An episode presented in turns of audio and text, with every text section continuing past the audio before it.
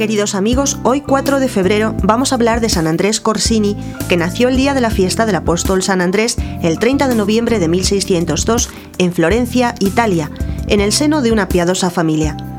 Poco antes de nacer Andrés, su madre tuvo un sueño misterioso.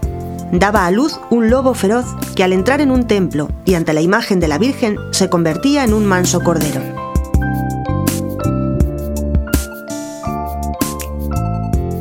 La juventud de Andrés fue muy borrascosa, porque tuvo la desgracia de juntarse con malas amistades.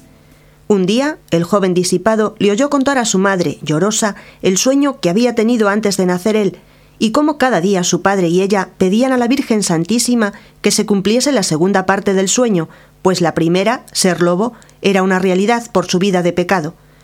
Estas palabras impresionaron profundamente al joven Andrés, y lleno de vergüenza y arrepentimiento, se fue a la iglesia de los padres carmelitas y de rodillas ante la imagen de Nuestra Señora del Carmen, prometió que su vida cambiaría totalmente.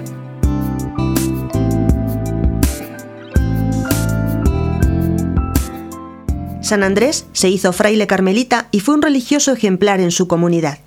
En el año 1328 recibió la ordenación sacerdotal y pocos años después empezó Dios a premiarle su vida de santidad y de grandes sacrificios, concediéndole el don de obrar milagros.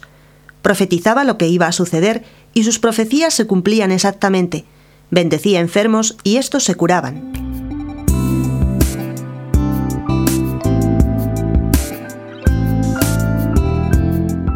Fue obispo de Fiesole durante 24 años, y aunque vivía en el palacio episcopal, su vida era la de un penitente, Distribuía entre los pobres lo que conseguía pidiendo de puerta en puerta.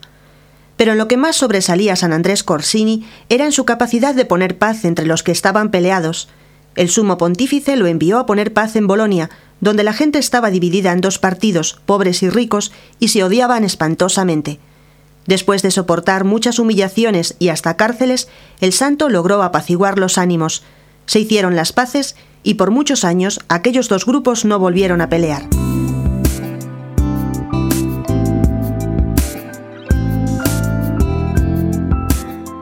San Andrés Corsini murió a los 71 años el 6 de enero de 1373 y fue canonizado por el Papa Urbano VIII en 1629. De su vida aprendemos hoy una gran lección, la de sus padres piadosos, que viendo a su hijo en el mal camino, rezaban cada día para pedir su conversión y cuya oración confiada y perseverante obtuvo la gracia tan deseada.